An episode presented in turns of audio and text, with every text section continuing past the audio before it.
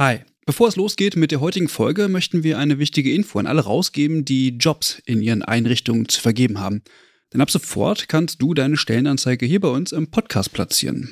Wir finden das besser als Werbung, weil unsere treuen Hörenden damit Hinweise auf tolle Jobangebote bekommen und Unternehmen diesen Podcast nutzen können, um genau die Zielgruppe zu erreichen. Und wir nerven nicht mit Inhalten, die niemand hören will. Also eigentlich eine Win-Win-Win-Situation.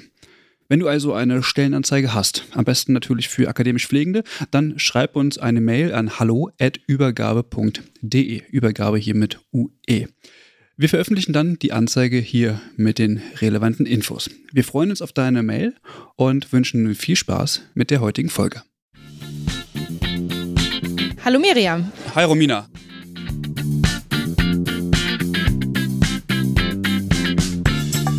Niklas, Hey Niklas, äh, du machst äh, Ausbildung. genau, als Krankenpfleger im ersten Jahr. Mit Johanna und mit Madita. Mit Eduard und mit Jenny.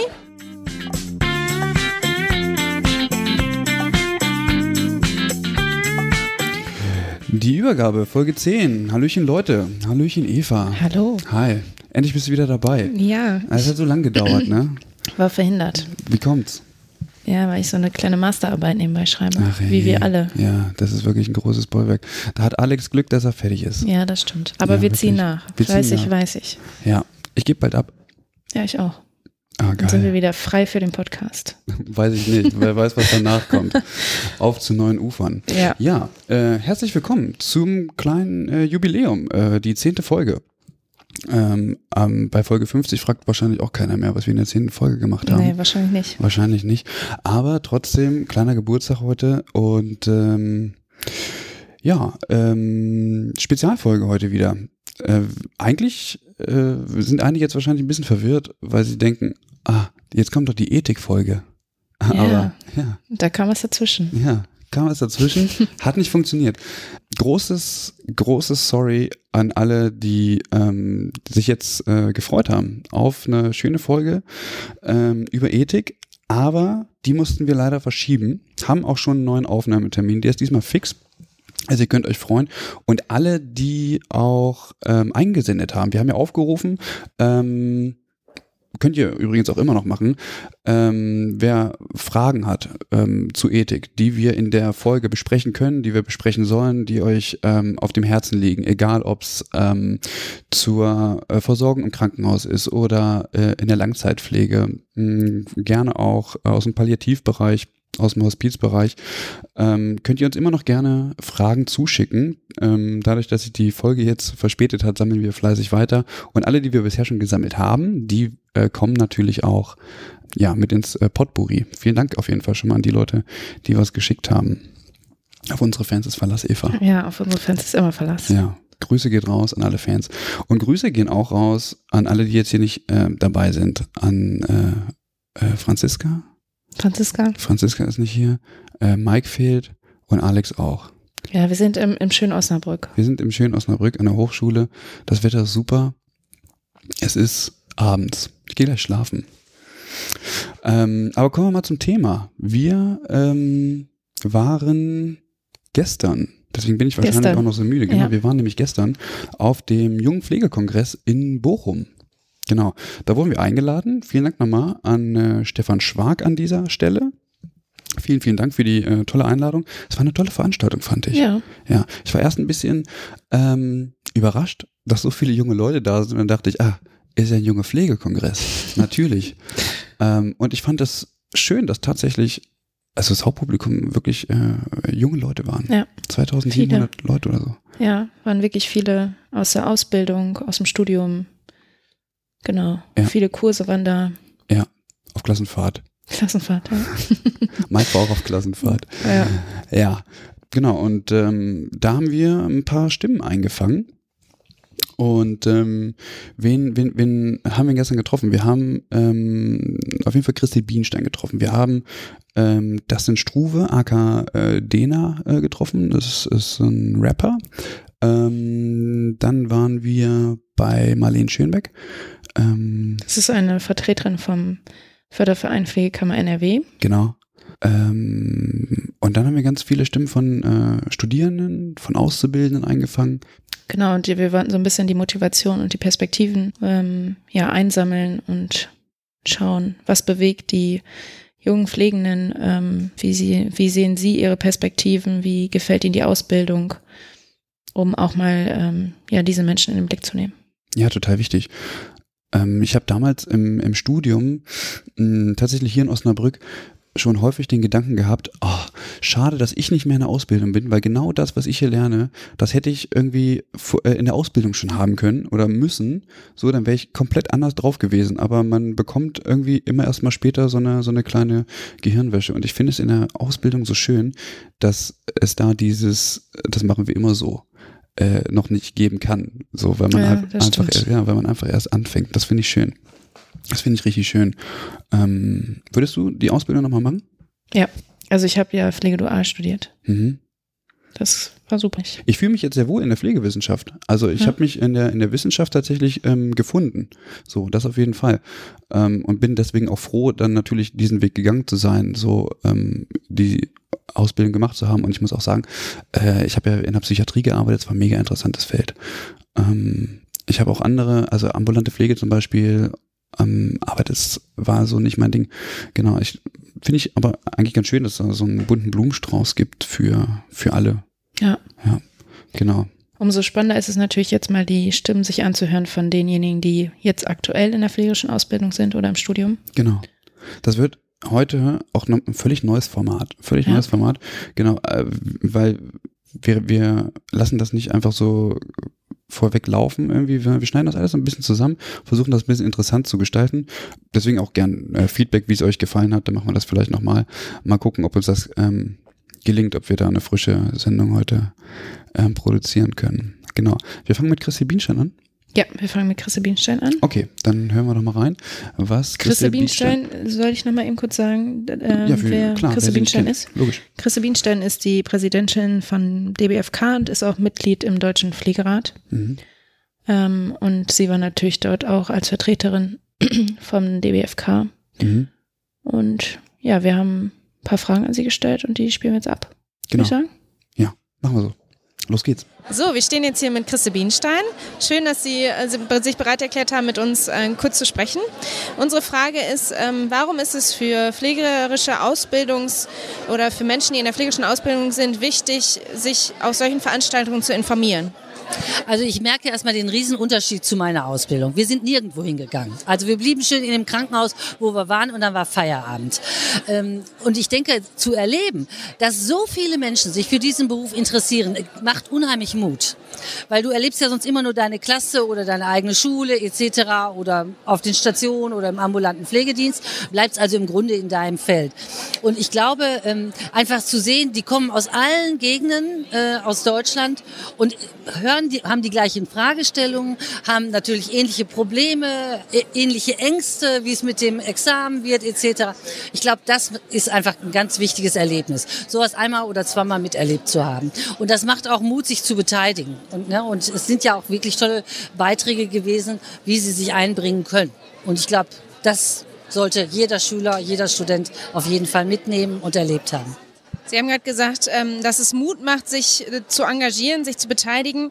Was gibt es denn für Optionen als, äh, als Pflegekraft in der Ausbildung oder auch nach dem Examen, sich wenn auch berufspolitisch zu engagieren? Also man kann sich natürlich schon in der eigenen Klinik oder in der eigenen Schule engagieren. Man kann ja Schulsprecher werden ne, und sagen, also wir wollen die Belange unserer Schüler vorwärts tragen und auch vielleicht vor die Klinikleitung bringen, wenn irgendetwas nicht richtig funktioniert. Man kann sich im Betriebsrat äh, aktiv einbringen, aber natürlich in den Berufsverbänden. Ne? Also vor allen Dingen beim DBFK. Ne, das finde ich ganz wichtig, weil wir haben eine natürlich große Gruppe äh, von Schülern und äh, Studentinnen, die ganz aktiv sind und sich wirklich enorm einbringen und die auch so einen großen Kongress auf die Beine stellen und die auch internationale Kontakte pflegen. Also wir haben Vertreter von, von unserer Jugendpflege, die mit zur ENSA gehen und natürlich dann in äh, Bremen oder in, in Brüssel oder in Malta oder je nachdem, wo es tagt, dann auch sagen, was passiert hier in Deutschland und auch feststellen, oh, da gibt's Länder, da läuft's wesentlich besser als bei uns und in einigen, denen, denen geht's gar nicht gut, wie Rumänien und so weiter, wo das noch sehr medizinisch dominiert ist. Also von daher, ich glaube, einbringen kann man sich fast an jedem Ort. Ähm, genau, also mich würde einfach mal interessieren, wie sich ähm, Auszubildende oder jetzt auch Studierende oder die sich in Ausbildung befindlichen, ähm, sich aufstellen müssen, um insgesamt, ich sag mal, die Pflege zu verbessern, egal ob jetzt vom Image her oder auch ähm, pflegeinhaltlich. Also ich glaube, erstmal ist es klar, Sie müssten sich bei den Patienten namentlich vorstellen. Also ich finde das ganz wichtig, im direkten Patientenkontakt oder auch bei den Angehörigen und sagen, ne, ich versorge Ihren Mann mit, ne, ich bin äh, die Auszubildende oder Schülerin so und so. Wenn Sie eine Frage haben, ich kann Sie begleiten zur Stationsleitung etc. Oder ich habe Ihren Mann heute Morgen versorgt. Ne? Da kann man ja einiges zu sagen. Auch äh, wenn man im Freundeskreis unterwegs ist, also wenn Sie zum Beispiel auf einer Fete sind, dass man klar und deutlich sagt, ich lerne das jetzt zurzeit äh, und auch mal das berichtet, was man so Positives erlebt hat. Weißt du, nicht, nicht nur dieses, was alles schiefgegangen ist, sondern dass man Patienten hatte, den man ganz toll begleiten konnte, bevor er in die Reha kam und der sich vorher noch gut gemacht hat oder solche Dinge. Oder dass man sogar als Schüler bestimmte Dinge erkannt hat, bevor wirklich eine schwere Komplikation aufgetreten ist. Also ich finde das wichtig, dass äh, Menschen wirklich so drei Geschichten in meinem Kopf haben, die kurz und knapp sind, aber was Positives über den Beruf äh, zeigen und auch gleichzeitig zeigen, wie differenziert äh, unsere Tätigkeit ist, was wir da alle können müssen. Ich hätte noch eine Frage. Was würden Sie sich wünschen für die Pflege in den nächsten zehn Jahren? Also wir hoffen ja, wir waren ja gestern wieder in Berlin bei der konzertierten Aktion. Ich glaube, wir haben was ziemlich durchgeboxt. Das hat jetzt viele Sitzungen gekostet.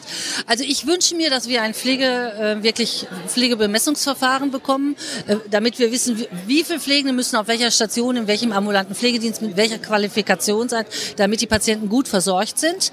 Ähm, ich wünsche mir auch, dass wir mehr Eigenständigkeit bekommen und ich hoffe, dass jedes Land, Bundesland eine Kammer hat. Ja, das ist doch ein gutes Schlusswort. Vielen Dank, Christa Bienstein. Ja, das war Christi Bienstein, wie man sie kennt. Also Wie ich, man sie kennt, Ja, wirklich. Also äh, ich finde, man muss sie äh, mal live sehen. Also das ist äh, einmalig. Wie aus der Pistole so und ähm, völlig verständlich, Geschichten aus dem Leben, aus dem Beruf, super. Vielleicht kriegen wir eine Folge mit ihr hin. Bestimmt kriegen wir es hin. Na sicher. Ähm, genau, also sie hat einfach nochmal einen bunten Blumenstrauß geliefert, äh, was junge Pflegende machen können, um, ich sag mal, sich in der Pflege zu engagieren. Äh, Stichwort äh, Berufsverband beispielsweise. Ähm, sie hat ja jetzt einen genannt, den DBFK, aber es gibt natürlich noch einige andere in der Ausbildung halt auch schon aktiv werden. Ähm, die BFK hat ja jetzt auch diese Sektion Junge Pflege, die ja den Genau. Kongress ja auch auf die Beine gestellt haben. Genau. Und was ich auch irgendwie ganz cool fand, dass sie sagte, ähm, äh, hab ein paar coole oder, oder gute Geschichten im Kopf und, und Ja. ähm, erzähl sie. Ähm, tu Gutes und sprich darüber. Finde ich ähm, nochmal sehr wichtig. Mhm. Dann wird man sich, glaube ich, auch nochmal selbstbewusst, dass man da einen wichtigen Job macht. Ja. Es schließt ja nicht aus, dass man nicht auch ähm, die Realität darstellen kann, aber nicht nur. Ja, Also nicht nur Negatives oder genau. genau. Ähm, noch was? Nee. Nee. Okay. Achso, und warum man, warum es nützlich ist, auf solche äh, Veranstaltungen zu gehen. Ja, das sowieso. Das sowieso. Genau. Also ich ähm, war jetzt natürlich gut. Ich fand die Jugendlichen hatten, oder was heißt die Jugendlichen? Ich meine, das sind ja junge Erwachsene. So. Ja, also, Die, äh, genau, also die sind ja du fühlst dich alt, Christian, kann das sein? Ja, vielleicht liegt es daran. oh, oh, erinnere mich doch bitte nicht dran. Ähm, genau, also äh, die Möglichkeit, sich zu vernetzen, ich glaube, das ist super wichtig, dass man diesen Erfahrungsaustausch auch hat und ähm, damit auch den Blick über den Tellerrand bekommt. Wie macht ihr das? Ähm, Geschichten aus anderen Häusern, aus anderen Unternehmen, von anderen Wohnbereichen, von anderen Stationen einfach mal hört und versucht, ja, was zu übernehmen. Genau. Ganz wichtig. Genau. Ähm, dann gehen wir äh, ein paar ähm, Interviews. Genau, wir haben nämlich ähm, die ähm, Besuchenden gefragt, warum sie zum Beispiel in der Pflege sind, also warum sie den Pflegeberuf gewählt haben. Ähm, wir haben sie auch zum Thema Praxisanleitung befragt, ähm, wie sie die Praxisanleitung finden. Genau, und da würde ich ähm, einfach mal sagen, Mats ab. Warum arbeitest du in der Pflege? Ähm, weil ich Menschen helfen wollte, weil ich etwas Sinnvolles machen wollte und was mich bereichert. Ach, das war eigentlich relativ spontan. Ich habe ein Praktikum gemacht, weil ich noch nicht wusste, was ich machen sollte. Also noch vor dem, bevor ich mein Abitur gemacht habe. Und ja, dann habe ich das Praktikum gemacht und da habe ich mich eigentlich dafür entschieden. Weil ich von meiner Mutter das halt schon viel mitbekommen habe und auch immer mehr Interesse geweckt habe da drin. Und mein Stiefvater halt selber auch eine Behinderung hatte und da in der Pflege geholfen habe. Ja, es ist einfach ein wunderschöner menschlicher Beruf, wo man direkt im Leben ist und Leben und Tod sieht. Äh, und einfach in seinem eigenen kleinen Universum ist. Es ist vor allem eben die ähm, ja, die Arbeit, die über die Pflege an sich hinausgeht. Dass es nicht nur eine Dienstleistung an sich ist, sondern dass wir sowohl Sozialarbeiter als auch Therapeuten sind, als auch Krankenschwester oder Krankenpfleger. Ähm, es geht halt nicht nur um den Patienten, auch um die Angehörigen. Und es verbindet einfach sehr, sehr viele andere Berufsgruppen, finde ich. Ähm, so dass, ja, das ist das, was Pflege ausmacht, finde ich. Also wir sind mit der Familie zu meinen Großeltern gezogen, weil mein Opa krank geworden ist.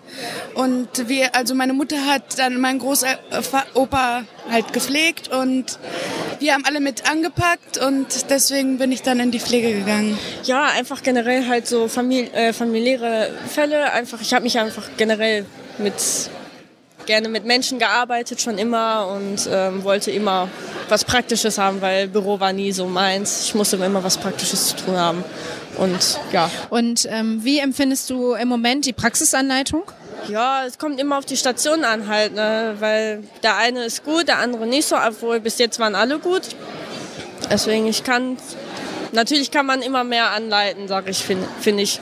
Aber das ist auch immer ein Zeitfaktor. Also ich würde sagen, eine häufige Praxisanleitung. Nicht quasi, dass man nur noch, ich sag mal, einmal pro, äh, im Monat oder sowas, also schon häufiger und auch, dass man genau erklärt, was man machen soll, dass man aber auch unterstützt, vor allem auch am Anfang dass man nicht quasi so alleine da steht und dann sich überfordert fühlt. Schlecht. Also ich finde das nicht gut. Also vor allem auf den Stationen, man hat gar keine Zeit. Also die Praxisanleiter sagen jedes Mal, dass man gar keine Zeit dafür hat. Ne? Dass man wenig Arbeiter sind, dass wir, da müssten wir sogar selber als Auszubildende dann eine, einen Bereich machen. Ist halt, weiß ich nicht, finde ich nicht gut eigentlich. Weil man bringt sich das eigentlich vielleicht selber bei, aber auch vielleicht falsch. Aber irgendwie muss man dann halt durchkommen. Also wir gehen immer in jedem Einsatz eine andere Station durch und wir haben auf jeder Station einen ähm, Praxisanleiter, aber sind oft nicht in derselben Schicht und aber wir können alle, alle anderen fragen, auch die Helfer antworten gerne. Also bei mir im Heim gibt es eine, aber es ist jeder Ansprechpartner bei mir in der Einrichtung. Ja, das waren die Beweggründe. Warum, warum gehen junge Menschen in die Pflege?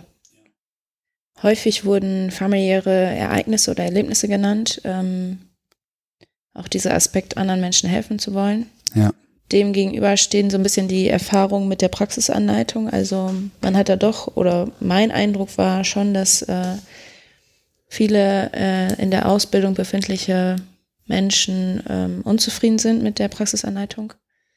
Ähm, nicht von der Qualität her, sondern weil einfach keine Zeit ist äh, auf den Stationen oder in der Langzeitpflege, ähm, dass Praxisanleitung stattfinden kann, dass sie teilweise einen eigenen Bereich übernehmen müssen. Das war äh, zu Zeiten unserer Ausbildung, glaube ich, auch schon so, aber ich ja. glaube, das hat sich noch deutlich zugespitzt. Kann ich mir auch gut vorstellen, dass sich das nochmal geändert hat. Äh, nichtsdestotrotz wollen wir nicht jammern. Wir wollen nicht jammern, wir genau, wir jammern. sind kein also, Jammer-Podcast. Genau, also wir, wir wissen natürlich darum, dass das alles irgendwie so ein bisschen beschissen läuft die Frage ist, wie kann man es besser machen? Ja. So, und äh, ich bin der Meinung, dass äh, junge Pflegende oder Leute, die in der Ausbildung oder im Studium sind, ähm, das einfordern müssen. Wirklich das einfordern müssen. Und im neuen Pflegeberufegesetz ist meiner, meines Wissens auch ähm, was verankert, dass die Praxisanleitungsstunden ähm, hochgesetzt wurden. Mhm. Also es ist jetzt gesetzlich geregelt, dass es mehr Praxisanleitungsstunden geben muss. Und dahinter steht natürlich dann auch entsprechende Nachweispflicht. Das bedeutet natürlich, dass sich Unternehmen auch anders aufstellen müssen für die Praxisanleitung. Und da mhm. gibt es, da gibt es so viele äh, Modelle, das irgendwie gut zu machen. Das ist natürlich abhängig von der, von der Größe des Hauses so. Aber freigestellte Praxisanleitung zum Beispiel, wirklich, wo, wo jemand Vollzeit von mir aus ähm, dafür abgestellt ist, den ganzen Tag Leute anzuleiten, das halte ich tatsächlich für sinnvoll. Ja. Weil das viel konzentrierter ist Und dann hast du natürlich noch Praxisanleiter und Praxisanleiterinnen auf den Stationen, so klar. Aber jetzt zum Beispiel Prüfungen abnehmen oder ähnliches, ähm, dass man das versucht zu zent- zentralisieren, halte ich für, für einen gangbaren Weg. Ja, und ich ähm, glaube aber auch, dass die Praxisanleiter und Praxisanleiterinnen da schon immer in der Zwickmühle sind zwischen ähm, ja, ihrer Verpflichtung, ähm, Praxisanleiter zu sein und das ja auch ja, anderen Menschen ja auch anleiten zu wollen. Und auf der anderen Seite natürlich auch den Stress auf der Station und den ähm, ähm, Fachkräftemangel äh, Ja. deutlich zu spüren bekommen. Ähm, und da ist es natürlich auch ja, wichtig, dass man das auch an dieser Stelle nochmal einfordert. Ähm, auch wenn das natürlich immer leichter gesagt ist als getan. Ja, natürlich, wir sitzen hier und sagen, fordert das Ja, ein. ja. So, wenn keine Zeit, kein Platz und so, man hat ja trotzdem irgendwie so ein Pflichtbewusstsein auf Station und weiß, okay, irgendwie geht das jetzt nicht. Na, Auf der anderen Seite hängt davon irgendwie auch die Qualität der Ausbildung und äh, ab, also, und, und da muss ich sagen, dann zu sagen, hm, äh, ist okay, wenn irgendwie niemand Zeit hat und ich versuche mir das irgendwie selber beizubringen, dann ah, finde ich schwierig, so als Außenstehender. Natürlich habe ich es auch anders erlebt und habe gesagt, ach komm, mach mal wann anders, ist irgendwie auch okay oder wir kriegen das so nebenbei hin, so. Ah, aber, ich glaube, hm? gerade deswegen ist es vielleicht auch nochmal wichtig, dass auch ähm, Auszubildende in, in die MAV beispielsweise gehen, in Betriebsräte und so weiter. ja. Weil, ähm, ja, ich denke, man kann da schon seine Meinung äußern und auch dieses Ausleihen von Schülerinnen und Schülern auf andere Stationen oder andere Wohnbereiche oder ähnliches, ähm, das passiert, glaube ich, viel zu häufig und ähm, ja, führt ja auch zu keiner guten Ausbildung. Wir, haben, wir können dir keinen geben, aber du kannst einen Schüler haben. Ist grausam. Mhm. Ja, ich das, oh nee, das waren Zeiten, als ich das hören musste. Ach, Mann. Aber wir wollen Mut machen. und, und wie? So. ja, Ja, also ich Personal kannst du nicht backen. Das, Nee, das ist wirklich ein großes backen. Problem. Das ist ein großes Problem. Trotzdem ist es wichtig, Ausbildung irgendwie zu forcieren und äh, seine Auszubildenden nicht zu verheizen. Ähm, ja. Was soll man Ja, dazu da noch sind auch die? Pflegedienstleiter in der Verantwortung. Definitiv. Muss die Ausbildung muss sichergestellt sein. So, darin liegt letztendlich irgendwie der Wert der Pflege auch. Also äh, die Leute, die jetzt nachkommen, die tragen einfach so viel und äh, das ist so wichtig, dass dieser ganze Wandel irgendwie mitkommt, sage ich Mhm. mal, und dass die verdammt nochmal einfach hinterfragen, warum das passiert, wie es passiert und warum nicht anders. Also, liebe Leute, äh, fragt nach, fragt nach, nehmt nicht alles so hin, nehmt nicht alles so hin, fragt nach, habt den Mut, auch mal ruhig nachzufragen und gebt euch nicht mit der Antwort zufrieden, das haben wir immer so gemacht. Da, die zählt nicht. Die zählt nicht. Zählt nicht. Die zählt nicht. Genau. Ähm, So. Dann, ach, ich wollte noch ganz kurz, äh, ganz kurz noch zu den Beweggründen. Mhm. Äh, da ist mir noch was eingefallen. Ähm, du hast, äh, also, du hast gesagt und äh, die Interviewer haben oder Interviewten haben auch gesagt, ja, äh, familiäre äh, Gründe so häufig. Und das finde ich so interessant, mh, welche Berührungspunkte dazu führen, dass man sich für einen Beruf entscheidet. Und ich Mhm. habe mir gerade so gedacht, was muss denn passieren? Wie muss ich berührt werden, damit ich in eine Bank gehe oder in so einen, oder in so einen Hochofen oder so? Also Ja, aber das, äh, der Grund war da ja auch, die familiäre, Familienhintergründe lagen ja auch daran, dass äh, häufig dann schon die Eltern irgendwie in der Pflege waren. Ja. Also teilweise. wird vererbt. Das Pflegeblut. Mhm. Genau. Das kennen wir ja auch. Ich, ich nicht. Du nicht. Aus, nee, aus meiner Ja, Familie ich so ein ganz niemand. bisschen. Ja, aber die sind alle irgendwie äh, in, in der Pflege drin. Ja, ne? fast. Komplett. Ja. Alle echt? Also meine Eltern, Ja. großer Bruder. Grüße an meine Familie Ja. an dieser Stelle. Nee, bei mir äh, tatsächlich gar nicht. Bei mir nicht. Ähm, und ich weiß auch nicht mehr so richtig, was mich, also ich weiß natürlich, was mich dazu gebracht hat. Ähm, ich wollte ursprünglich Lehrer werden. Hm. Ja, mittlerweile sage ich, ah, ganz gut, dass ich das nicht gemacht habe. So, also muss man, ich hatte meinen Studienplatz damals schon. Genau. Ähm, ge ähm, gehen wir zum nächsten Interview oder was? Ja, wir könnten jetzt den Dustin machen, ne? Machen wir das denn? Das sind Struve, Dustin, Dustin Struve. der Pflegerapper. Genau, der war auch da und hat, ich glaube, das war fast sein größter Auftritt seines Lebens. Äh, vor 2007. Ne, Das wirklich, ich ich, ich glaube schon. Ich glaube schon, ich habe da auf Instagram, glaube ich, was gesehen. Ähm, vielleicht hat er nah dran, ich weiß es nicht, aber auf jeden Fall hat er vor 2700 Leuten oder über 2700 Leuten da ähm, gespielt und hinterher auch noch auf der Aftershow-Party. Genau, und er kommt aus Coburg, glaube ich, und hat jetzt oder bringt jetzt auch demnächst sein neues Album raus. Und das erzählt er aber alles jetzt in diesem Interview. Wie, weshalb und warum. Vielleicht noch eine kurze Information. Ja. Dustin ist gelernter Altenpfleger. Ja, genau. Genau. Und arbeitet auch immer noch in der Pflege. Genau. Und hat sich dann dazu entschlossen, Musik zu machen. Und warum er das getan hat, das hören wir jetzt. Das war so eine schöne Radioansage. Äh, das war super. Okay. Hi. Äh, du machst äh, Musik über Pflege. Wie bist du dazu gekommen? Genau, also ich selber arbeite jetzt seit zehn Jahren in der Pflege, mache seit vier Jahren äh, Musik und das war eigentlich ganz einfach so. Ich hatte relativ eine bescheidene Schicht äh, mit zwei Sterbefällen und war relativ jung examinierte Fachkraft und ähm, hatte eben zwei Sterbefälle, habe mir dann die Frage gestellt, okay, warum ist das jetzt bei mir passiert? So, man fängt halt an zu überlegen, habe ich richtig gehandelt, wie habe ich gehandelt und bevor ich das in mich reinfresse und irgendwie in Selbstmitleid versinke und mir Gedanken mache, ob alles so passieren musste oder ob das einen Grund hatte, warum das mal bei mir passiert ist, habe ich halt äh, eben meine Gedanken auf Papier gebracht. Ich habe halt auch eine, eine Liebe zu Rap und zu Hip-Hop und das schon seit ja, seit 14, 15 Jahren und habe mich dann nach meinem Dienst ähm, hingesetzt, habe das aufgeschrieben und so ist zum Beispiel der erste Song Letzte Tür entstanden. Der ist jetzt vier Jahre alt. Und dann nahm so der Kreislauf seinen Lauf. Dann habe ich so positive Rückmeldungen bekommen. Damals vor vier Jahren gab es auf Facebook noch nicht so viele Pflegeseiten wie jetzt. Ähm, aber die, die mich da irgendwie geteilt haben, ähm, dann hatte ich irgendwie nach 24 Stunden irgendwie knapp zweieinhalb, dreitausend Aufrufe und irgendwie Kommentare, die nur positiv waren. Und dann dachte ich mir, okay, krass, so die Leute können was damit anfangen. Ähm, anscheinend macht die, die Musik, die ich da mache, die hat irgendwie eine Message so, und Inhalt. Ähm, die Leute können sich reinversetzen, also bleibe ich da dran und mache weiter. Und das ist jetzt vier Jahre her, mittlerweile sind 50 Songs entstanden. Und heute zum Beispiel bin ich auf dem Kongress und durfte vor zweieinhalbtausend Leuten spielen. Also irgendwas scheint zu funktionieren. Was hat dich denn ursprünglich eigentlich zur Pflege gebracht? Ähm, ich war damals 14 Jahre alt, als mein Opa selber äh, pflegebedürftig war und auch im Heim war.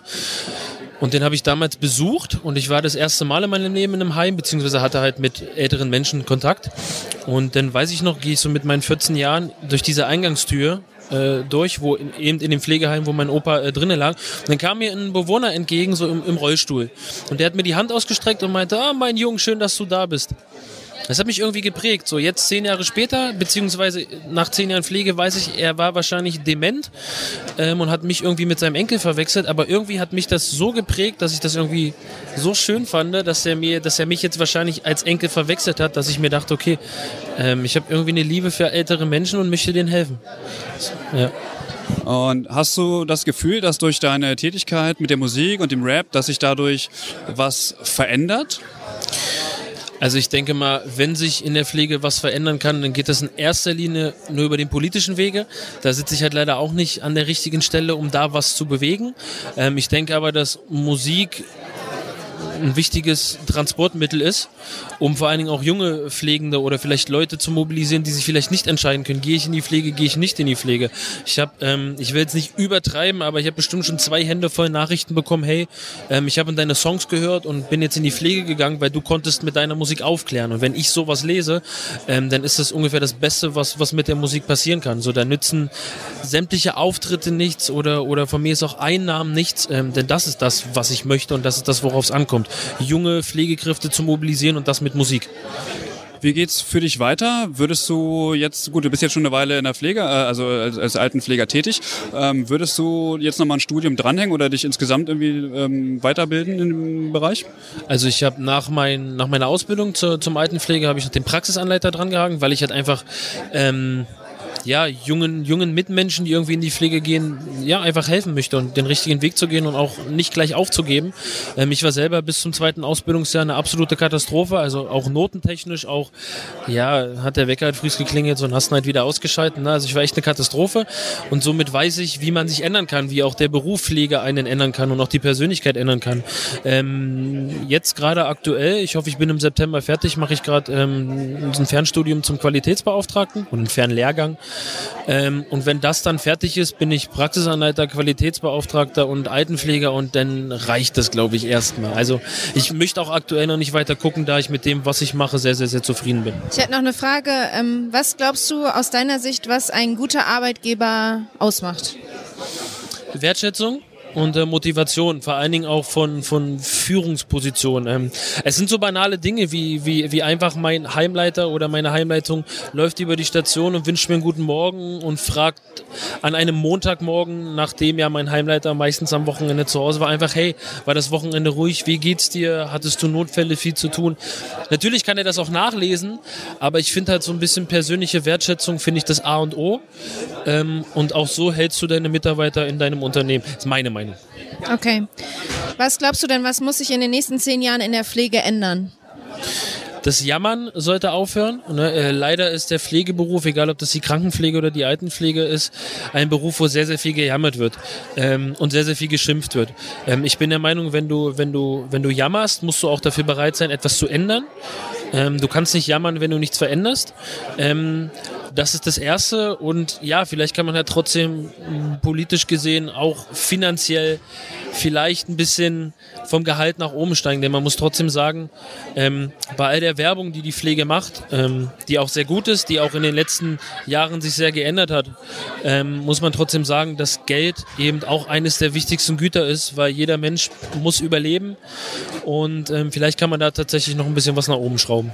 Was würdest du ähm, Auszubildenden in der Pflege raten, wie sie ihre berufliche Zukunft gestalten können oder wie sie mitbestimmen können? Du hast ja gesagt, dass deine Motivation zu der Musik auch war, dass, es, äh, dass du unzufrieden warst oder das verarbeiten zu können. Was würdest du da jungen ähm, Menschen in der Ausbildung raten? Sehr, sehr viel reden. Ähm, ich habe in den letzten Jahren auch als Praxisanleiter gemerkt, dass viele Leute, vor allen Dingen Auszubildende, viel in sich reinfressen, sich dann irgendwie demotivieren und dann irgendwie selber in so einem, in so einem Kreislauf sind, wo sie schwer wieder rauskommen. Und ich finde Reden ganz, ganz wichtig. Und ähm, ich habe auch ganz oft schon gehört, dass viele gesagt haben, ja, ich kann mit meinem Partner oder mit meiner Familie nicht darüber reden, weil die haben ja keine Ahnung. Das ist egal. Wenn ich, wenn ich aber etwas, etwas sage oder mit Menschen rede, was ich vielleicht, was mein Unmut irgendwie bestärkt und es das dann aber rauslasse, geht's einem ja meistens danach besser.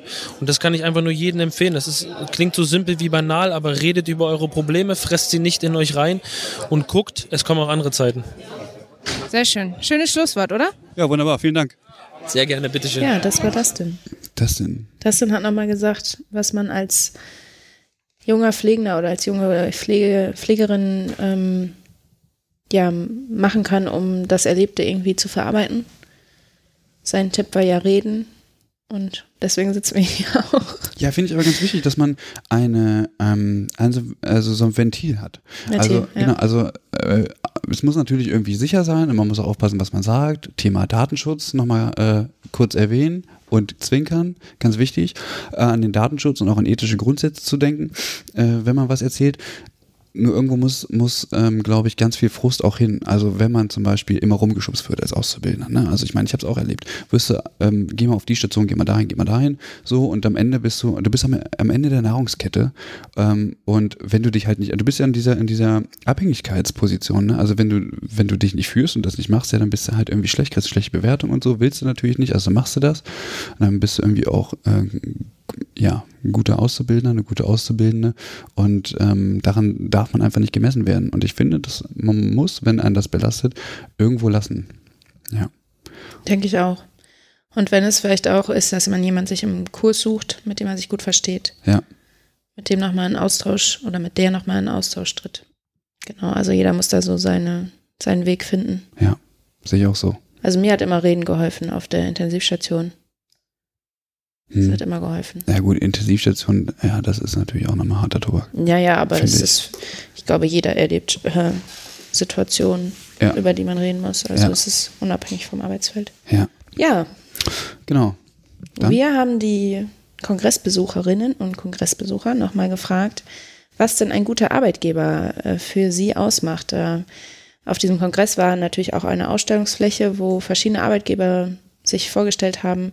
Und wir wollten aber wissen aus der Perspektive der Auszubildenden, ähm, ja, was ist denn ein guter Arbeitgeber aus ihrer Perspektive heraus? Ein guter Arbeitgeber für dich aus? Also wir sind ein kleines Heim und da sind halt nicht viele Bewohner und dann hat man halt ein engeres Verhältnis zu denen und auch die Arbeitskollegen. So mehr familiär ist das. Also, dass der auch selber auf einen zukommt, wenn er sieht, dass es auf der Station vielleicht nicht so läuft und wir Pflegekräfte dann vielleicht voll nicht wissen, was wir machen sollen. Zum Beispiel, wenn äh, Notstand ist oder so, wenn voll viele krank sind. Und dann müsste man sich fast zerreißen und dann kommen die und springen ein. Also ich glaube, das würde nicht jeder machen. Ja, ein guter Arbeitgeber äh, ist natürlich dann, wenn man gute Zeiten hat. Also dass man nicht ständig diesen Schichtwechsel hat, sondern dass man auch, sage ich jetzt mal, dieselbe Schicht dann ein paar Tage durchmacht, bevor man wieder einen Wechsel hat. Und ja, dass es halt attraktiv gestaltet wird, für uns Azubis auch. Und dass man auch vor allem für die Azubis auch gut angeleitet wird, dass man viele Möglichkeiten hat auf der Station von examinierten Pflegekräften, dass man unterstützt wird, dass man gezeigt wird, dass die auch Zeit haben, um einen auch richtig anzuleiten. Ich werde immer wertgeschätzt, meistens auf den meisten, meisten Stationen. Man kriegt auf jeden Fall immer ein Dankeschön von den Patienten zurück. Von den Kollegen kommt immer auf die Stationen an. Also es gibt immer so die Schwester Rabiata und es gibt aber auch super tolle Stationen, wo man richtig aufgenommen wird ins Team und das macht dann auch super Spaß. Vom Arbeitgeber ja, nee, eigentlich, also nee. Ja, ein guter Arbeitgeber äh, ist natürlich dann, wenn man gute Zeiten hat. Also, dass man nicht ständig diesen Schichtwechsel hat, sondern dass man auch, sage ich jetzt mal, dieselbe Schicht dann ein paar Tage durchmacht, bevor man wieder einen Wechsel hat. Und ja, dass es halt attraktiv gestaltet wird, für uns Azubis auch und dass man auch vor allem für die Azubis auch gut angeleitet wird, dass man viele Möglichkeiten hat auf der Station von examinierten Pflegekräften, dass man unterstützt wird, dass man gezeigt wird, dass die auch Zeit haben, um einen auch richtig anzuleiten. Oder dass man, äh, dass der Arbeitgeber sich auf den Arbeitnehmer gut einlässt, dass ähm, der, ja, wie soll ich sagen, dass der sich auf äh, die Bedürfnisse einlässt, finde ich auch äh, und darauf spezialisiert, finde ich. Ähm, meine Wünsche berücksichtigen, ähm, dass ich mein Leben nicht nur um die Arbeit herum planen kann, dass ich nicht nur für die Arbeit lebe, sondern ähm, der, dass das eben so wertgeschätzt wird, dass ich auch ein Privatleben habe. Weil im Schichtdienst ist das ja auch ziemlich schwierig, was das angeht. Ja, liebe Arbeitgeber und Arbeitgeberinnen natürlich auch. Ähm, das so sieht's aus äh, für die Auszubildenden. Ähm, ich glaube, da gibt's noch ganz, ganz viele andere Aspekte, die mega wichtig sind. Äh, was ich interessant fand, war das äh, sagen, nee, also Geld ist jetzt irgendwie auch nicht so der Bringer. Nee. Ich möchte Also- lieber äh, meine, meine, meine Zeit haben, ja, ich möchte einen verlässlichen Dienstplan haben. Ähm, das ist, also finde ich schon krass. Also zu sagen, Geld ist mir nicht so wichtig. Ich möchte lieber ähm, ja, mich darauf verlassen können, wann ich arbeite. Ich habe keinen Bock, immer einzuspringen und so. Ähm, und ich möchte irgendwie Zeit, mein, mein Privatleben irgendwie gut ausleben zu können. Das ist interessant. Also, Ja, auch der Aspekt, den die eine Auszubildende gesagt hat, mit dem, dass man nicht nur für den Beruf leben möchte Ja. und da halt für dieses Ziel auch ähm, sowas wie Dienstplan ein ganz entscheidender Aspekt ist. ja. Es gibt ja dieses ähm, Great Place to Work. Ähm, wo sich Unternehmen bewerben können oder äh, was heißt bewerben, die können das einfach machen ähm, und ähm, dann macht man innerhalb der Institution so eine Befragung zur Zufriedenheit im Grunde genommen. Es gibt da verschiedene Bereiche und ich weiß gar nicht, ob es da auch einen Bereich für Auszubildende gibt. Das wäre mal interessant, weil das, ähm, also es gibt ja häufig auch Befragungen ähm, von Schulen so. Ähm, ich weiß gar nicht, ob es sowas also auf so einer Ebene, sage ich mal, also Great Place to Work, ähm, ob man da was findet. Aber es gibt ja, ich glaube, dieses Jahr auf dem Deutschen Pflegetag wurde auch zum Preis verliehen ähm, bei Great Place to Work. Mhm. Genau, also da sind verschiedene Preise, die man da gewinnen kann. Also das ist so, ähm, das ist eine Firma, Great Place to Work, die heißen so und die haben verschiedene Bereiche und die haben zum Beispiel einen Bereich Gesundheit, ja, und dann kommen da Menschen, die haben einen Fragebogen entwickelt für mh, die Erfassung der Zufriedenheit im Grunde genommen ähm, auf ähm, oder in den Institutionen der Gesund Gesundheitsbranche. Genau, also die haben das sicherlich auch für Menschen, die in Hochöfen arbeiten, oder in Banken, so. Das sind ja immer andere Aspekte. Genau. Und das wäre mal, das muss ich echt mal nachgucken, ob es da was für Auszubildende gibt. Das wäre mal mega interessant, weil das finde ich könnten äh, Institutionen mal machen. So, was haben wir noch gefragt? Wir haben gefragt, warum ähm, diejenigen, die äh, im Moment in einem Studium sind, warum sie studieren. Genau. Das ist eine spannende Frage. Das ist auf jeden Fall eine spannende Frage. Und ich kann die für mich gut beantworten, warum ich das gemacht habe. Ähm, und hat auch jeder seine eigene Geschichte. Ja. Und ähm, wir haben ein paar getroffen dort. Mm, Und ich fand es auch so interessant, dass wirklich Studierende hingehen und auch Auszubildende. Und von den Ausstellern waren genug ähm, da, die auch Perspektiven schaffen. Also vom Bachelorstudium bis zum Masterstudium konnte man sich alles ähm, informieren oder auch für die Ausbildung. Das war alles super. Fand ich ähm, einen guten Mix. Genau. Ja, und ich denke, mittlerweile ist es ja auch so, dass ähm, auch mit einem, äh, mit einem Studium äh, gibt es immer mehr Arbeitsplätze in den Kliniken, in den Einrichtungen, die man ähm, besetzen kann. Also da ähm, spüre ich das schon, dass die Arbeitgeber immer mehr dahin tendieren, auch ähm, Menschen mit einem solchen Abschluss äh, ja Stellen anzubieten und so weiter. Also genau. Das müssen sie auch. Also aus meiner, aus meinem Befinden heraus müssen sie das mittlerweile machen, weil sie sonst auf der Strecke bleiben. Ja, also bei dem Personalmangel muss man mitziehen irgendwie, ne? Oder? Er, erstens das, aber irgendwie habe ich auch das, äh, weiß ich nicht, ich habe es im Urin, dass sich das irgendwann wandelt. Also ähm, wir hatten es in der vorigen Folge zur EU-Wahl, da wurden, haben wir mehrfach äh, gefragt, warum zahlt Deutschland Strafzahlungen und warum ist unser Ausbildungsniveau nicht auf EU-Ebene oder auf EU-Niveau. Ja, und ähm, ich glaube, dass sich das irgendwann ändert. Ja, und das glaube ich dauert nicht mehr so lange. Und dann hast du ja nur noch Studierende da, Mhm. im Grunde genommen. Und dann brauchst du ja nochmal eine ausdifferenzierte Arbeitsplatzgestaltung. So, und wenn man sich jetzt als Arbeitgeber, Arbeitgeberin nicht auf den Weg macht, ähm, sich Gedanken zu machen, wie man andere Qualifikationen im eigenen Haus implementieren kann, dann äh, ja, fährt man irgendwann gegen die Wand, glaube ich. Warum hast du dich für dieses Studium entschieden? Für mich persönlich, ähm, ich fand es einfach mal interessant, einen anderen Weg zu gehen. Anstatt was, ähm, Ausbildung, Weiterbildung und das war's, sondern wirklich mal zu gucken, was gibt's halt noch so Neues. Und das ist wirklich ein, ich sag mal, ein Pionierstudiengang, der wirklich noch sehr wenig Anhang hat. Und einfach mal was Neues zu gucken und äh, zu wagen, das war jetzt meine persönliche Interesse. Ja, ich wollte einfach mehr, mehr Input, mehr Wissen, mehr Fachkundlichkeit. Und da war das Studium auf jeden Fall die beste Wahl. Weil der Forschungsaspekt dabei ist.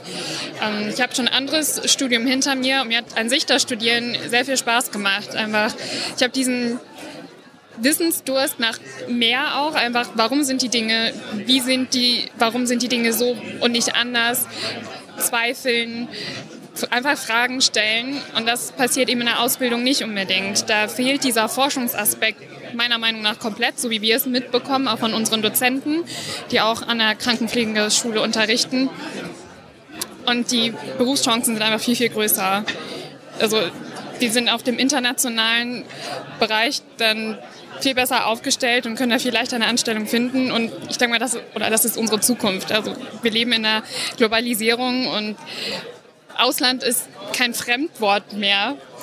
Und deswegen war das für mich klar, dass wenn ich das mache, dann dual. Ähm, es gibt halt im Moment leider noch sehr wenige Studiengänge, die halt angeboten werden. Und das ist wirklich einer, der sehr breit gefächert ist. Angewandte Pflegewissenschaften ist Theorie-Praxisbezug. Also das heißt halt nicht nur, dass man nur in der Wissenschaft ist und nur Studien liest, sondern man guckt, dass man das in die Praxis implementiert. Und ich finde, das ist halt sehr gut für die Profession, einfach zu gucken, dass das jetzt mal wirklich akademisiert wird. Genau, das ist der Bachelor für angewandte Pflegewissenschaften an der Kato in Köln. Und ähm, das ist berufsbegleitend. Also zwei Tage in der Woche ist auf jeden Fall Studium und den Rest der Tage kann ich gut arbeiten. Also das ist super integriert in den Berufsalltag. Ja, das war doch ganz spannend. Yes. Zu hören, was, was bewegt äh, junge Menschen, ein Studium im pflegerischen Bereich zu machen. Und ähm, wir haben die ähm, Kongressbesucherinnen noch gefragt, was sie sich wünschen für die Pflege und wo sie sich in zehn Jahren sehen. Das war eine schwierige Frage. Das war eine schwierige Frage. Es war sehr offen gestellt. Ein bisschen gemein, aber wir wollten es trotzdem gerne wissen. Und wir haben eigentlich auch ganz gute Antworten gekriegt. Hast du schon Pläne für die Zukunft? Also wie geht's danach weiter? Ja, eventuell äh, Weiterbildung zur Kinderkrankenpflege, wenn's, ähm, wenn man das noch machen möchte. Oder eventuell auch auf Intensivstation, OP. Mal schauen, wo der Weg einen hinführt. Mm, Im Moment ähm, kann ich jetzt gerade noch nicht so viel sagen, wo ich mich jetzt im Moment sehe, aber es gibt halt dadurch, dass er halt so breit gefächert ist, wirklich ganz viele Möglichkeiten und irgendwas Schönes wird sich ergeben. Am besten wirklich Theorie-Praxis-Bezug, dass man wirklich in der Praxis noch irgendwas machen kann und nicht irgendwie weg, wie man immer so schön sagt, weg vom Bett. Äh, nee, noch nicht genau. Also ich denke mal, ich werde, also wir haben ja eine gute Übernahmequote am Uniklinikum, also werde ich erstmal weiter da arbeiten, aber so genau habe ich noch keine Vorstellung. Also ich hätte schon eher Lust, mich dann irgendwie weiterzubilden, weil ich mir nicht vorstellen könnte, den Job als Pfleger äh, jahrelang jetzt zu machen. Weil ich glaube auch, dass es natürlich auch für die Gesundheit dann ständig Schichtdienst und Unterbesetzung und so, das ist halt nicht so attraktiv, dann da so lange weiterzuarbeiten. Ähm, uns stehen natürlich sehr viele Möglichkeiten offen, ob wir jetzt in der Klinik, in einer anderen Einrichtung arbeiten oder wirklich noch weiter studieren und uns weiterbilden. Das ist gerade noch ein großes Fragezeichen, weil ich dafür noch nicht genug Erfahrung im Berufsleben gesammelt habe, weil wir eben halt noch am Anfang stehen und ich möchte da einfach noch mehr wissen, mehr erfahren, bevor ich diese Entscheidung treffe. Also auf jeden Fall möchte ich bei uns in einer Einrichtung übernommen werden, weil es gefällt mir da wirklich sehr gut und dann vielleicht nach ein paar Jahren was Neues machen. Ich würde sagen, ich sehe mich einmal im Krankenhaus arbeiten. Auf der anderen Seite sehe ich mich aber auch in der Politik weil ich habe Lust, was zu verändern und das kann ich nicht, wenn ich still bleibe und nicht das ausspreche, was ich denke. Und da haben wir, glaube ich, durch das duale Studium einfach die perfekten Ansprechpartner, da unsere Dozenten eben auch in der Politik unter anderem unterwegs sind. Wie genau das aussehen wird, weiß ich nicht, aber diesen Weg gehe ich jetzt und bekomme zum Beispiel auch hier auf dem Kongress ganz viel Input. Deswegen, ja, mal gucken, aber das, das ist so gerade bei mir die Vorstellung. Also ich möchte auf jeden Fall in dem Beruf arbeiten. Ich habe halt noch mit Weiterbildung, also darüber nachgedacht, zum Beispiel Palliativ und so, also dass ich halt dann wirklich im Hospiz gehe und dann halt auch Leute begleiten kann auf dem Weg. Wenn du einen Wunsch frei hättest, was würdest du dir für die Pflege generell wünschen? Mehr, also nicht mehr Geld, vielleicht ein paar mehr freie Tage und auf jeden Fall mehr Personal. Äh, auf jeden Fall mehr ähm, Zuwendung zu den Patienten, mehr Respekt. Gut, einerseits auch bessere Bezahlung, aber ums Geld geht es nicht immer. Also für mich jetzt persönlich gesagt. Es geht mir halt um ähm, die Zuwendung der Patienten, wie viel Zeit man für die nimmt und überhaupt hat und einfach generell die Versorgung. Mehr Akzeptanz, vielleicht in einem Wort. Mehr Akzeptanz, und mehr äh, Freiheit, wie ich meinen Beruf gestalten möchte. Von allen. Politisch, gesellschaftlich, aber auch von den Mitarbeitern selbst. Ich finde, da ist halt leider auch immer sehr viel, ähm, also man meckert immer sehr viel, obwohl man nichts macht. Äh, ich finde, deswegen sollte es wirklich von jeder Seite aus sein. Ja, auf jeden Fall mehr Personal und ja auch mehr Geld, damit man halt mehr Personal bekommt, damit man entlastet wird und ja. Dass mehr Personal kommt. Ja, ähm, also dass wir alle gleich respektiert werden. Also in der Pflege. Nicht Männer und Frauen, so Unterschied oder der äh, Pflegehelfer und äh, Examinierte. Äh, also äh, Helfer sind auch examiniert, ne? Aber ich meine die mit der dreijährigen Ausbildung. Das, die Helfer, die leisten auch ganz viel und das wird manchmal oft vergessen. Auch wenn die weniger machen, die nehmen dann die, übernehmen die anderen Sachen von dem Examinierten und das ist auch ganz gut. Das komplette Gesundheitswesen muss sich verändern. Ja, erstmal, äh, erstmal, dass die Pflege ähm, durch die Pflegekammer eben an wichtigen Entscheidungsprozessen beteiligt ist und eben nicht nur die Ärztekammer und ich weiß jetzt nicht genau, welche ähm, Institutionen da noch bei sind bei der Entscheidung über das Budget. Ähm, die Akademisierung muss meiner Meinung nach erfolgen. Ähm, und generell brauchen wir neue, andere Ansätze, wie, wie das Gesundheitswesen aufgebaut ist. Ähm, das betrifft nicht nur uns in der Pflege, das betrifft eben auch die Ärzte, weil wir haben nicht nur den Pflegenotstand, sondern auch den Ärztemangel. Deutschland wird immer älter. Es sind keine unbekannten Probleme. Die haben wir seit Jahren. Und ich habe schon in der 11. Klasse, glaube ich, oder in der 12. Klasse über einen Ärztemangel eine Facharbeit geschrieben. Wusste nicht so genau, worüber ich eigentlich schreibe. Ähm, und mittlerweile wird mir klar, es ist ja fast zehn Jahre her und mittlerweile sind die Zahlen, die ich damals hatte, haben sich bestätigt beziehungsweise noch ähm, drastischer geworden und ich weiß nicht, oder ich verstehe nicht, warum in der Politik da nichts gemacht wird. Also es gibt zwar Anstöße, aber es geht noch nicht in die richtige Richtung, finde ich. Dass man entlastet wird, dass es dann nicht mehr so viel ist, dass man nicht so viele Überstunden machen muss. Das, äh, jetzt, jetzt haben sich äh, die Auszubildenden über die Zukunft ähm, unterhalten. Nochmal schöne Anreize auf jeden Fall auch. Und ähm, jetzt äh, richten wir den Blick in die Zukunft. Ja. Ja. Das ist eine Top-Überleitung, ne? Wirklich, wie beim Radio. Wie beim Radio. Ähm, und zwar Pflegekammer. Pflegekammer. Pflegekammer. Ich kann, ah, ich, ich halte mich mittlerweile aus diesen Foren fern, ne? Deswegen geht's, mein Gemüt ist entspannt. Mm, ich habe das Gefühl, in Niedersachsen hat sich das noch nicht so richtig beruhigt. Aber gut. Deswegen gucken wir jetzt nämlich nach NRW. Nach NRW. Genau. So nämlich. Äh, Pflegekammer, Fördervereins Pflegekammer äh, ist da gewesen und hat ähm, einen kleinen Stand gehabt, hat aufgeklärt und wir haben mit Marlene Schönbeck gesprochen. Genau. Zum aktuellen Stand und wie es da so weitergeht, Genau. wie man sich engagieren kann. Ist im Grunde genommen relativ interessant, weil äh, sie nochmal, also den, den Ausblick äh, gibt, wie das jetzt weitergehen kann und im, im Sinne von, ähm, welche Mechanismen da jetzt sozusagen greifen. Also man bekommt nochmal so einen kleinen Einblick in äh, die Politik, äh, wer da jetzt eigentlich am Drücker ist und wie sich das weiterentwickeln muss. Genau. Genau. So, wir stehen jetzt hier am äh, Stand vom Förderverein der Pflegekammer NRW. Hallo, Hallo, das ist äh, Marlene Schönbeck. Äh, welche Funktion hast du in dem Verein? ich äh, leite die AG Öffentlichkeitsarbeit. Ich habe eine Frage. Wie äh, sieht es denn jetzt eigentlich aus im Stand der Pflegekammer in NRW? Ja, wir warten gerade, dass das Ministerium sich meldet. Wir ähm, oder viele ähm, Berufsverbände und auch der Förderverein haben Namen äh, angegeben oder Personen angegeben, die ähm, naja, mitarbeiten möchten. Und wir warten jetzt, dass äh, das Land oder das Ministerium sich meldet und uns einen weiteren Stand oder aktuellen Stand nennt quasi. Also äh, wir warten halt auch ja, auf weitere Informationen. Okay, ja gut. Ähm, jetzt ist natürlich die Frage, Pflegekammer haben wir ja schon ein paar Mal auch ähm, the the thematisiert. Ähm, warum ist denn jetzt die Pflegekammer gerade für NRW eigentlich so wichtig?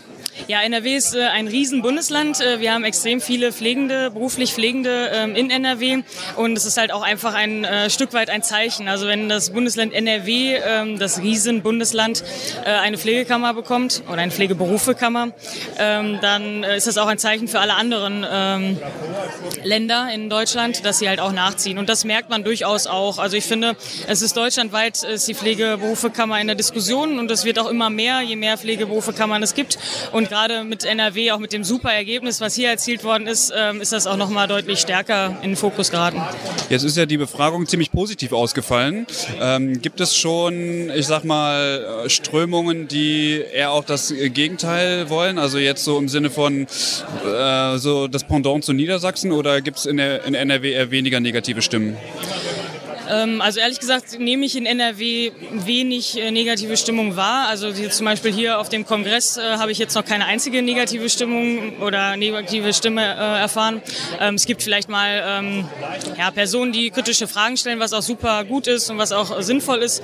Aber jetzt, dass jemand sagt, nee, Pflegekammer, das ist überhaupt nichts Wichtiges oder das möchten wir nicht, habe ich jetzt hier noch nicht erlebt. Und auch auf Facebook zum Beispiel, wo ja so gerade in Niedersachsen zum Beispiel die Diskussion ja sehr eskaliert, habe ich in NRW jetzt noch gar nicht mitbekommen. Auf, auf unserer Facebook-Seite gibt es immer mal wieder auch Kritik, aber ehrlich gesagt hat das mit dem Ergebnis auch stark abgenommen. Also zurzeit äh, nehme ich da wenig bis gar keine Kritik wahr. Ja, das ist erstmal sehr positiv. Ist denn das Thema schon, ich sag mal, bei Pflegenden angekommen oder jetzt zumindest mal gefühlt? Weil in Niedersachsen ist es ja eigentlich auch erst eskaliert, ähm, als dann tatsächlich der Bescheid ins Haus flog, leider zu Weihnachten. Ja, ich glaube, es ist schon, es kommt immer mehr an. Also gerade auch durch die vorhandenen Pflegekammern ähm, ja, bekommen das die Pflegenden mit. Also ich wohne zum Beispiel an der Grenze zu Niedersachsen, da bekommt man schon oder haben viele Pflegenden das schon mitbekommen. Ähm, ja, insgesamt, wenn man jetzt hier ist, viele Auszubildende hören da auch was in der Schule, aber sagen dann, ja, ich habe da mal was drüber gehört, weiß aber gar nicht so richtig, was ist das denn jetzt? Oder ja, haben es auch vielleicht wieder vergessen, wie das manchmal so ist in der Schule.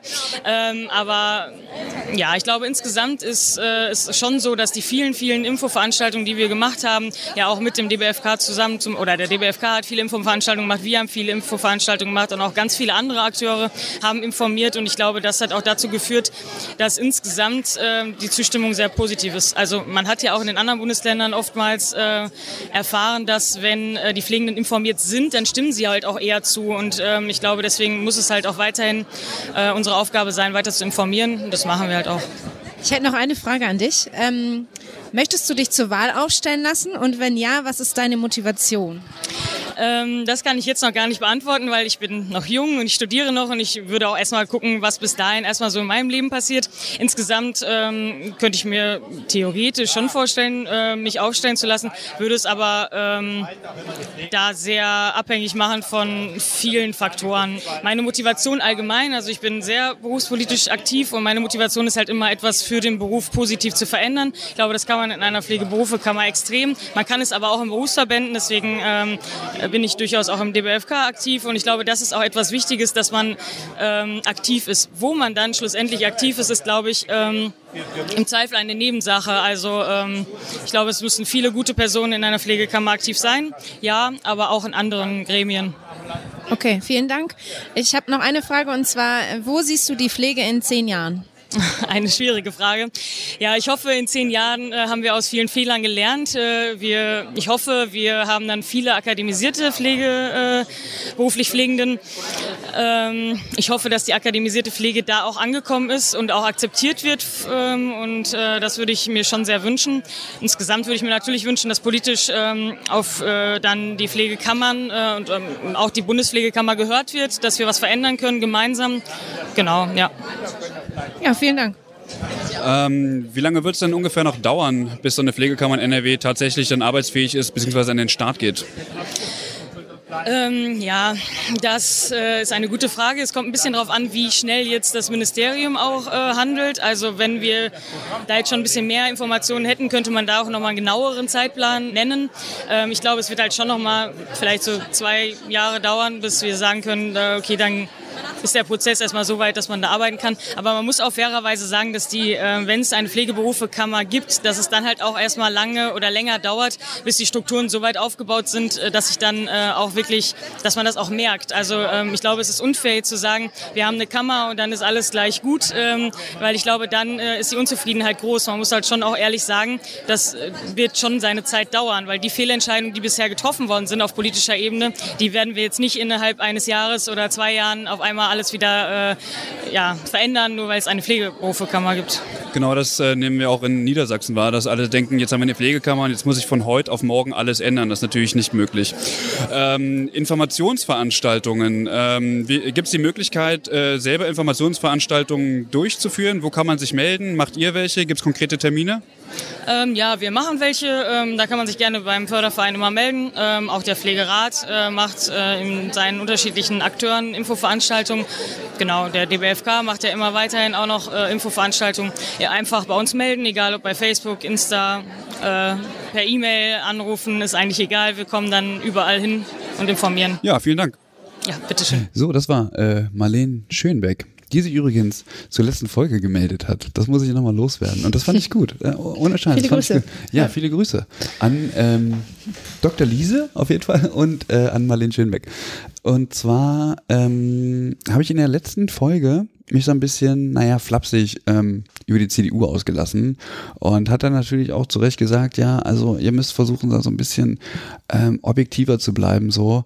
Und hat sie recht. Sie hat recht auf der einen Seite ist es natürlich irgendwie schwierig zu sagen, also, also keine Stellung zu beziehen, das ist irgendwie schwierig, weil man hat ja irgendwie doch eine Meinung. Ähm, und mein flapsiger Spruch war nicht in Ordnung und sie hat das kritisiert und ähm, ja, wer das noch fand, sorry dafür. Beim nächsten Mal äh, versuche ich mich ein bisschen Herz zurückzuhalten. Ja, das, das fällt nicht sagen? immer so einfach. Ne? Fällt nicht immer einfach. Ähm, fällt nicht immer einfach, sagt man das so? Es fällt nicht leicht, sagt man, glaube ich. Aber ob leicht oder einfach, kommt auf den Kontext an. Kommt auf den Kontext an. Genau.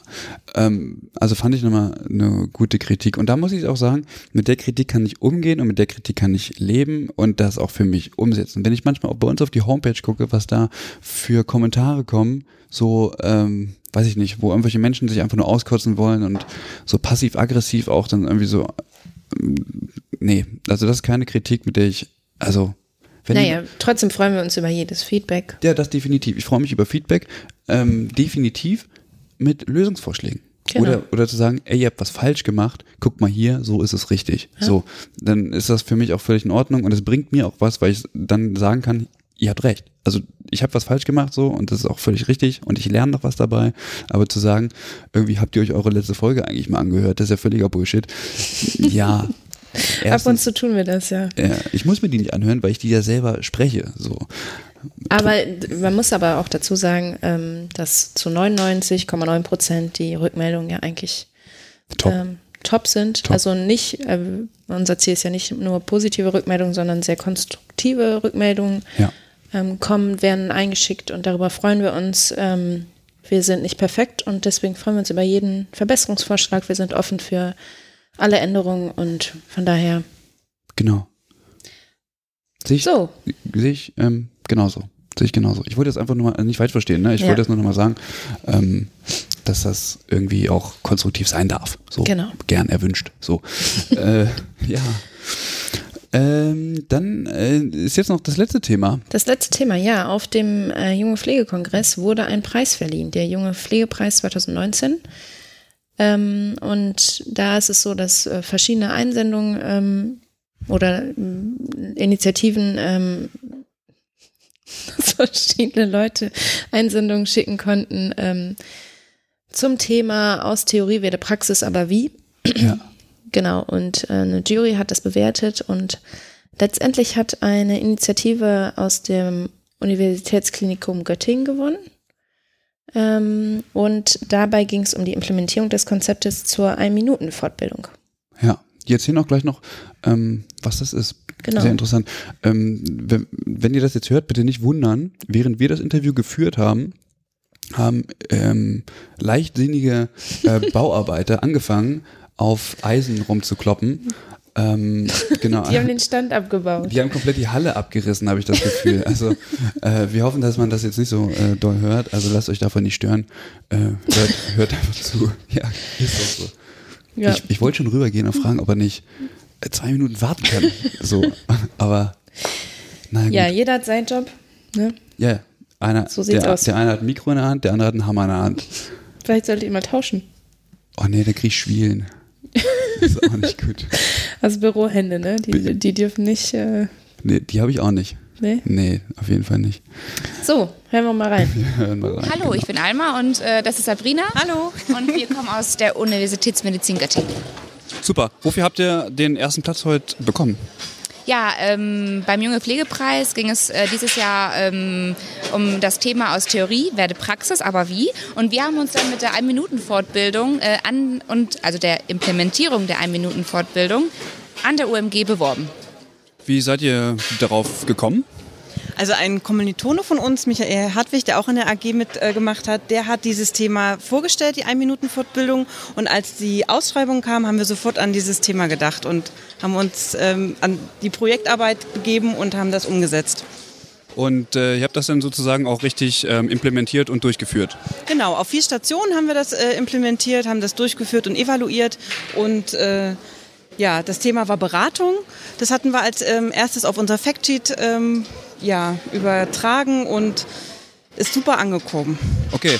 Ähm, und äh, wollt ihr ein bisschen was zum Inhalt erzählen?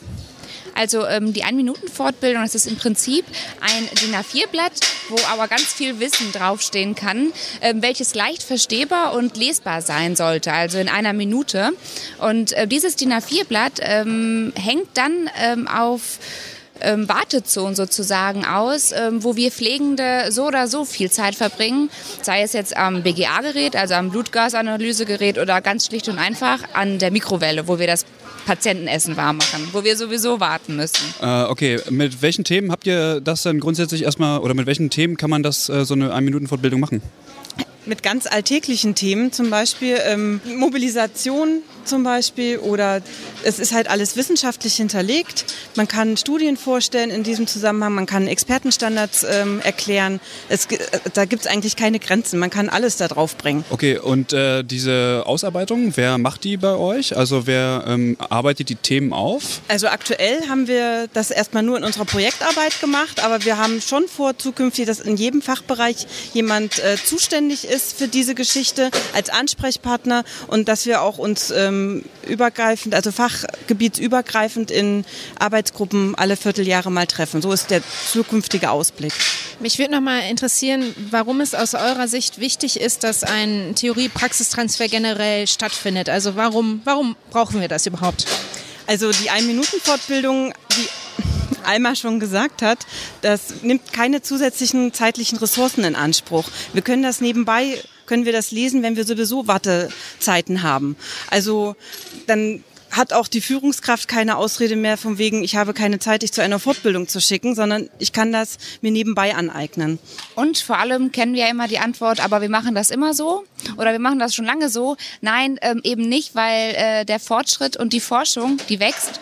Alles wächst und äh, wir müssen mitwachsen in der Pflege und wir müssen das Wissen mitwachsen lassen. Und ähm, das geht auf jeden Fall super mit der 1-Minuten-Fortbildung. Das ist kurz, prägnant und geht ganz einfach. Sehr schön. Was wünscht ihr euch für die Pflege in den nächsten zehn Jahren? Eine Professur. Wir sollten eine Profession sein. Es ist, ich verstehe es bis heute nicht, warum wir Pflegende nichts tun. Warum? Okay, gibt es sonst noch Wünsche, die ihr habt für die nächsten zehn Jahre? Wir Pflegende sollten viel, viel eigenständiger arbeiten dürfen. Das ist wirklich ähm, das, was uns am Herzen liegt. Wir sollten ein, ein eigenständiger Beruf werden, der ähm, vieles auch vielleicht irgendwann selber entscheiden darf und nicht abhängig ist. Das war ein gutes Schlusswort. Viel Spaß mit dem Preisgeld und äh, ja, gute Heimreise und vielen Dank. Vielen Dank. Ja, herzlichen Glückwunsch an die Gewinnerinnen und äh, Gewinner des Jungen Pflegepreises 2019. Ja. Ja, Grüße gehen nach Göttingen. Die sind übrigens große Fans von uns, die kannten uns schon. Die kannten uns schon. Die ja. kannten uns schon. Äh, waren mehrere Leute, die uns da schon kannten. Ja, aber leider immer noch zu wenig. Also immer schön weitererzählen. Weitererzählen. Weitererzählen. Eine Million Pflegende äh, in Deutschland, die, das ist unsere Hausnummer. Ah, okay. Hast du noch nicht gewusst? Nee. Dann müssen wir nochmal reden gleich. Reden, ja. Nein, äh, wir haben tolle Resonanz, wir haben äh, tolle Zuhörerinnen und Zuhörer. Ähm, auf Twitter gibt es immer ganz viel Lob auf, äh, Facebook ähm, bewegt sich ganz viel. Dafür sind wir auf jeden Fall dankbar. Also wir hätten gar nicht gedacht, dass das so ähm, gut angenommen wird. Nee, Nee. haben wir nicht gedacht. Nee, ist wirklich gut gelaufen. Äh, vielen Dank auch nochmal äh, für das Interview äh, in, ähm, auf dem äh, Bibliomet-Portal. Genau. Genau. Äh, Anna-Dien Millig, die hat äh, mit uns ein Interview gemacht. Ähm, die arbeitet, glaube ich, bei, beim Bibliomet. Die macht auch Artikel für Schwesterpfleger. Genau. Und ähm, da nochmal vielen Dank für, den, für die Unterstützung. Mega gut. Ganz, ganz dolle wollen wir uns auch bedanken bei den ähm, Besucherinnen und Besuchern, die bereit waren, uns mit uns zu sprechen, ein Interview aufzunehmen. Genau. Das ähm, also war, war sehr äh, spannend und äh, sehr spontan. Ja. Wer war denn da? Wir hatten Jenny, wir hatten Aija, wir hatten Madita, Nina, Romina, Mathilda. Mathilda, nein, Madita hieß die. ja. ja, macht er nichts. ja, tolle Leute. Ja, genau. Ähm, wenn wir jemanden vergessen haben, sorry dafür. Ja. Niklas, Niklas war auch noch da. Niklas, war auch noch Niklas? da, genau. Äh, ansonsten kann ich mich vielleicht nicht mehr an alle Namen erinnern. Aber im Fall- Herzen Genau. können wir uns alle an. Grüße an euch, ihr wisst genau, wer gemeint ist. Genau. Und dann war es das für diese Woche schon. Was heißt für diese Woche? Für die nächsten zwei Wochen oder Mhm. drei. Ich, war- wir, wissen, Ja. wir wissen gar nicht mehr, wir haben keinen Rhythmus. Nee, wir, wir, wir geloben Besserung. Brauchen wir einen Rhythmus? Mhm. Mal sehen. Nichts mal- versprechen, was sie nicht Nee, halten eben können. deswegen müssen wir uns nochmal, auch nochmal unterhalten. Genau. Ähm, auch nochmal vielen Dank an die Leute, die immer so fleißig spenden. Ohne Flachs, es kommen ähm, hin und wieder Spenden bei uns rein, die uns ähm, auf jeden Fall das Leben leichter machen. Wir müssen ähm, zum Beispiel zu unseren Gästen reisen und so weiter und damit äh, könnt, also damit helft ihr uns äh, einfach äh, das ganze Ding irgendwie ja, zu finanzieren. Mega toll, darüber freuen wir uns. Äh, Grüße an euch. Und ich habe noch eine kleine App-Empfehlung. Ich weiß, ja, ich weiß nämlich nicht, womit unsere Zuhörenden, Zuhörerinnen und Zuhörer äh, den Podcast hören. Ob äh, Spotify, Apple Podcast, wer weiß. Ähm, vielleicht, wir sind jetzt auch auf dieser. Ja. Ja. Ähm, und äh, ich habe noch eine App-Empfehlung. Und zwar ist das nicht das Nonplusultra, sage ich mal, aber es ist kostenlos. Und ich glaube, es gibt es für Android und iOS. Äh, Overcast nennt sich die. Und die finde ich wirklich ganz gut. Ähm, da kannst hast du auch eine Suchfunktion. Und was daran cool ist, ist, dass sie ähm, die Bilder, ähm, also erstmal kann man Kapitel angucken. Ähm, die kann man sich anzeigen lassen. Das finde ich ziemlich cool, dass du halt genau irgendwie klicken kannst. Ich möchte jetzt aber nur Pflegekammer hören und den Rest irgendwie nicht. Ähm, das finde ich halt mega gut. Und ähm, man kann in die Kapitel so Bilder reinmachen. Das heißt, wenn wir jetzt über ähm, Themen sprechen, über eine Studie zum Beispiel, und wir zeigen dann da, weiß ich nicht, einen Chartverlauf oder irgendeine Tabelle oder so, dann kann man die theoretisch in dieser App direkt sehen. Das finde ich immer ganz cool. Genau. Ähm, und alle Links sind auch anklickbar, also Mhm. aus, der, aus der App heraus. Da kommt man dann direkt zum Beispiel auf unsere Homepage oder auch zu den Shownotes, ganz wichtig. Also deswegen packen wir die Shownotes auch immer nochmal rein, ähm, damit ihr euch nochmal weiter informieren könnt. Also zu allen äh, Themen, die wir bei uns im äh, Podcast ähm, besprechen, gibt es immer nochmal weiterführende Informationen. So, also wer, wer dann Bock hat, irgendwie noch weiterzulesen, sich damit zu beschäftigen. Fand ich eine super Veranstaltung. Wir haben uns sehr über die Einladung gefreut. Vielen Dank nochmal. Ja, vielen Dank an Stefan Schwag vom äh, DBFK. Genau, vielen Dank für die Spaß coole, gemacht. Ja, war eine gute Sache. Wir müssen jetzt aber wieder andere Folgen produzieren. Die nächsten sind auf jeden Fall wieder mit Gästen. Ja. Im Juni geht's weiter. Ähm, wollen wir teasern, was kommt oder lieber nicht? Doch, machen wir, oder? Machen, machen wir? Dann können wir das sagen. Also auf jeden Fall kommt die Ethikfolge. Die Ethikfolge kommt und wir freuen uns auch riesig drauf. Genau. Wie gesagt, es hat leider nicht geklappt. Ähm, dann machen wir eine Folge ähm, zu ANP. ANP. ANP. ANP. Ja. Genau. Und dann kommt noch äh, eine ziemlich coole Folge, hoffe ich. Dass, ähm, und zwar machen wir einen Grundkurs Gesundheitssystem. Oh. Ja. Äh, Spannend. Ja, finde ich auch. Ähm, und äh, da hoffe ich, also das ist wahrscheinlich auch für Auszubildende mega gut, Ja. zu schauen, wie äh, hängen die Dinge eigentlich zusammen. Ja, ich hoffe, dass da richtig was bei rumkommt. Also, ihr hört, es kommt einiges noch auf uns alle zu. Wir freuen uns auf, auf die nächsten Monate. Wir haben genug geschnackt. Wir fahren jetzt nach Hause. Ja, das machen wir. Viele Grüße aus Osnabrück. Viele Grüße aus Osnabrück. Von den Osnabrückern in unserer Runde. Genau, ihr kleinen Wurstzipfelchen. Hm? Bis bald. Tschüssi. Ciao.